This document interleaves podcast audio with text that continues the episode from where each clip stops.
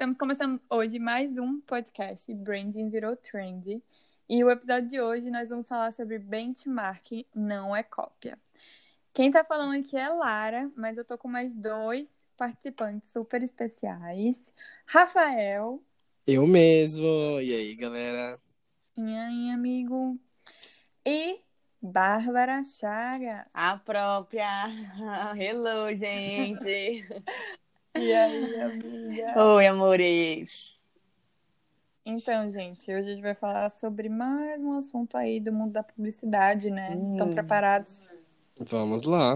Benchmark. Benchmark.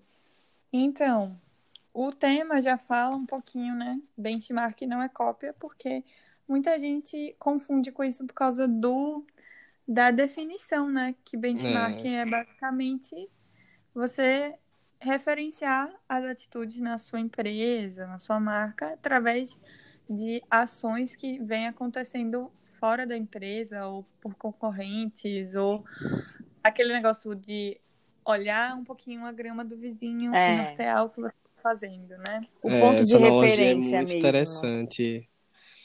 Porque já que fazer benchmark não é- deixa de ser uma oportunidade de aprender com as melhores práticas do mercado, né? Sim. Total. Existem vários tipos de benchmarking, lições que você pode encontrar dentro da própria empresa, passando de um setor para o outro, no chamado benchmark interno. Tem um benchmark funcional, benchmark competitivo e outros métodos que Uhum. variam na abordagem, mas não no objetivo. A ideia é sempre de evolução. Sim. E é, é importante frisar que esse método não significa copiar ideias, mas sim se inspirar e procurar maneiras de se diferenciar com as suas próprias estratégias, né? Que a gente pode Isso. Isso, isso. Você vai meio que nortear, traçando paralelos. nortear, é. É, tipo, traçando paralelos e adaptar para as necessidades do seu negócio, porque cada empresa é um ambiente Eu tenho até um, diferente, né? um exemplo que eu vi esses dias, achei super interessante e resolvi trazer, que é, é, é só para explicar bem literalmente né, o que seria o benchmarking. Que, tipo, por exemplo, você tem uma empresa e ela vende extintor de incêndio. E por meio desse benchmark, o que é que acontece? Você vai analisar os concorrentes que vendem extintores de incêndio, é, como eles, eles, por exemplo, atuam nas redes sociais. E aí você vai utilizar isso como forma de inspiração para criar, por exemplo, sua própria fanpage e se tornar mais competitivo, né? Na área. Perfeito, perfeito. Um exemplo super prático e Sim. super fácil de entender, né? Sim. É. Acho que quando, quando tá fazendo benchmark, o empreendedor se mostra atento às oportunidades do mercado e ele tá Uhum. disposto a evoluir sem que precise valer de uma ideia única, sabe? É. Ele pode, Ele pode de utilizar de ideia, várias técnicas. Justamente, de uma ideia podem surgir diversas ideias, né? A gente pode trabalhar muito legal com todas as oportunidades que aparecem. Sim, Exato. é, é uma forma de você se manter atualizado, né? Porque é importante como Uhum. empresa você tá ligado no que tá acontecendo nas outras empresas. Não para tipo copiar, como a gente já falou aqui, não é cópia, é você estar atualizado e você poder solucionar ou um problema ou alguma questão da sua marca, da sua empresa com algo que já existe, que pode funcionar muito bem para você, sem precisar criar uma ideia mirabolante e, e gerar uma demanda totalmente exaustiva dentro da empresa, De né? fato. Uhum. É. Tá. E como o Rafa falou, existem vários tipos de benchmark, né? E tudo vai depender do contexto que você tá que você tá utilizando, para quem você tá olhando, para quem esse benchmark vai olhar, se é para a empresa, para a parte interna, se é para concorrência, se é para a parte, enfim, tem vários desdo- desdobramentos. Então, se você pudesse dar uma dica, assim, uma pessoa chegou da empresa e aí ela queria aplicar o benchmark com sucesso na empresa dela.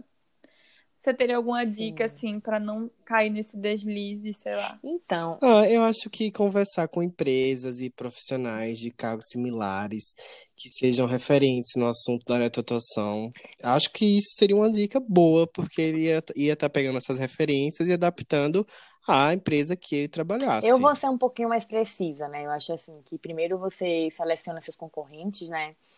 É, Depois disso, você vai fazer comparações entre as suas empre a sua empresa e as dos concorrentes, né? Você pode, por exemplo, criar uma tabela e ir comparando com base nos critérios que você julga interessante, né, para o seu negócio. Por exemplo, é, eu, eu, adoro trazer exemplos, né? Então, eu vou trazer mais um. E se enquadra é nisso, nesse momento de indicador de desempenho. Por exemplo, é, caso sua empresa ela atue com fabricação de é, esquadrias de alumínio, então, o que poderia ser um indicador? Por exemplo, é, a média de preço, tempo de produção, gasto com fornecedor. E, além disso, é, com os dados, o que, é que você vai fazer? Vai criar sua própria estratégia. Então, tipo, quando você tiver com todas as informações em mãos, com as suas conclusões feitas, é, você vai conseguir trabalhar melhor e, enfim, ter sua marca aí com sucesso né, no mercado. Eu acredito que sejam pontos importantes. Uma dica que eu lembrei agora também, que é uma rede social muito famosa no meu profissional, que é o LinkedIn. Você pode usar o hum. LinkedIn para encontrar é, outros contatos profissionais, conversar, trocar ideia e pegar essas referências. Sim. Ou mesmo participar Arrasaram. de eventos, eventos que você possa encontrar outros profissionais da sua mesma área e no diálogo, numa conversa, pegar essas referências e adaptar à empresa que você trabalha. De fato, muito importante isso. Arrasaram nas dicas, viu?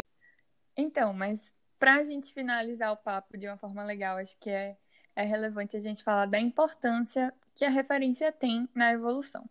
Muita empresa acha que só vai evoluir se tiver todas as ideias diferentes, únicas, originais e super diferencial. O diferencial tem uma importância muito grande, mas às vezes ele pode nascer de uma ideia que já existe, que já é usada e que já funciona para outras empresas e ser super legal para o seu ambiente, né? Sim. E é muito importante. Concordo, é aperfeiçoar Lara. ideias mesmo, né? Na é questão da evolução, a gente tem isso. Então, não seria diferente no benchmark. Tudo na vida é evolução. Né? Então, eu acho que é isso. Exato. Você vai pegando referências e vai trabalhando, vai lapidando para cada vez você conseguir encontrar um resultado melhor. Eu acho que vai muito disso.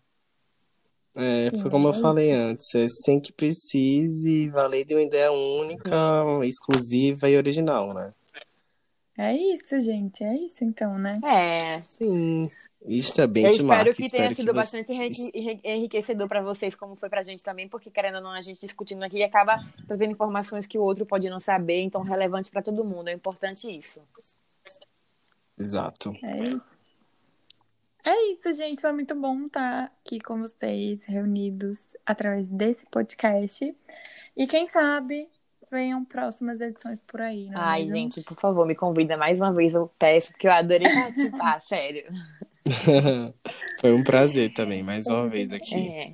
Uma troca é muito boa. Sempre muito bom estar com muito vocês. Muito obrigado. Beijos. Até a próxima. Até a próxima.